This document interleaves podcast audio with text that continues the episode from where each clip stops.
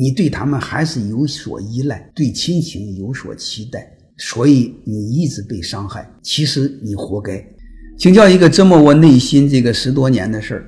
从小父母对我嫌弃，各种忽视和语言暴力。至今为止，我听到的最侮辱的话都是出自他们。父母的性格和认知有问题，也是几十年争吵不断。我妈妈内心深处把她所有的不幸都归根于我，因为我要养两个孩子，别人生儿子只要养一个。我从小没有安全感，压抑。但又尽力去讨好家人。独立工作后，在自己什么都没有时，就帮父母和弟弟买房，家里所有事儿都承担下来。但是一直换不来他们的爱和尊重。几十年前，我就开始接触心理学，开始拒绝一些他们物理的指责和要求，这导致他们愤恨。因为我弟弟的利益，结婚时候要换房我出钱，那时候买完房之后自己误房误车，还和刚男朋友分手，在我三十岁时候还对我大打出手。后来。我和他们绝交了。绝交期间，我遇到了生命安危，他们知道也没来看过我。当时两年后，我弟弟离婚，他们又来找我帮忙，我心软。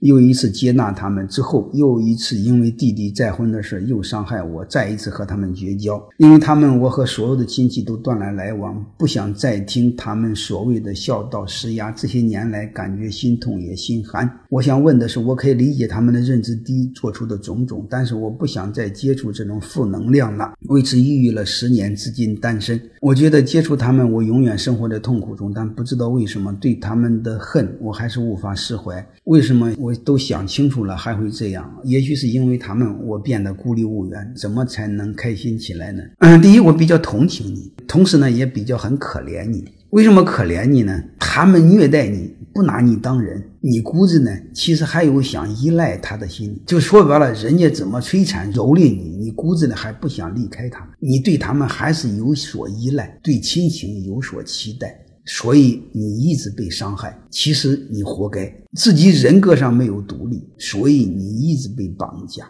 人格独立的一个结果，就是坦然能接受拒绝之后的后果。如果拒绝之后你不能坦然接受，说明你人格不独立，所以就这个绑架没完了，这是很悲哀的一个事情。你想想，对方如此不知东西，不拿你当人看，你还和别人是亲戚，那你本身不就把自己不当人吗？这个尼采说过，只有天才和疯子才能承受孤独，普通人只是寂寞罢了。孤独和寂寞不一样，寂寞的心是发慌的，孤独才是饱满的。如果你独立了，你能享受孤独，你内心是丰盈饱满的，你根本就不害怕失去他们，所以就不存在着你们再有来往，也不存在着你 n 次被伤害。你不就是拒绝了之后，内心还寂寞？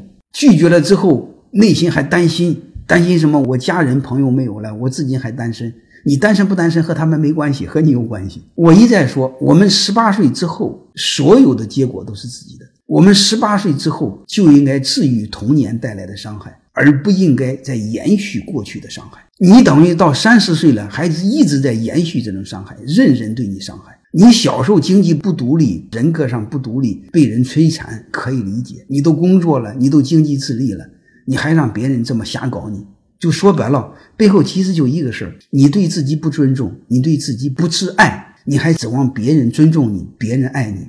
这个逻辑不成立。所有人爱你的前提是你得拿自己当人看，自己爱自己，自己尊重自己。如果你不拿你自己当人，对吧？你拿自己当个缩头乌龟，毫无人格，极其低贱，你还指望别人尊重你？别人没法尊重你啊！别人就无限制的蹂躏你、压榨你。你看看你家人什么个状态，你不就知道了吗？别人之所以敢流氓的原因是你的懦弱。马有铁的结局是什么？你们想一想，马有铁如果敢说一句不，如果敢拒绝，他会有那么悲哀吗？所以这个背后，你会发现，我们首先要学会拒绝。而且我一再跟你们说过，你内心只要是独立，你得罪了所有的人，而不是你失去了世界，而是你自己拥有了整个世界，你怕什么？你只要内心独立，整个世界都是你的，你怕什么？你什么都没失去。这个余华也说过一句话：我不再装模作样的拥有很多朋友，而是回到孤单独处之中。以真正的我开始独自生活，虽然有时也会因寂寞难以忍受空虚的折磨，但我宁愿用这种方式来维护自己的尊严，也不愿意以耻辱为代价去换取表面的朋友，对您来说，也就是表面的所谓的虚荣的无耻的亲情，不一个逻辑吗？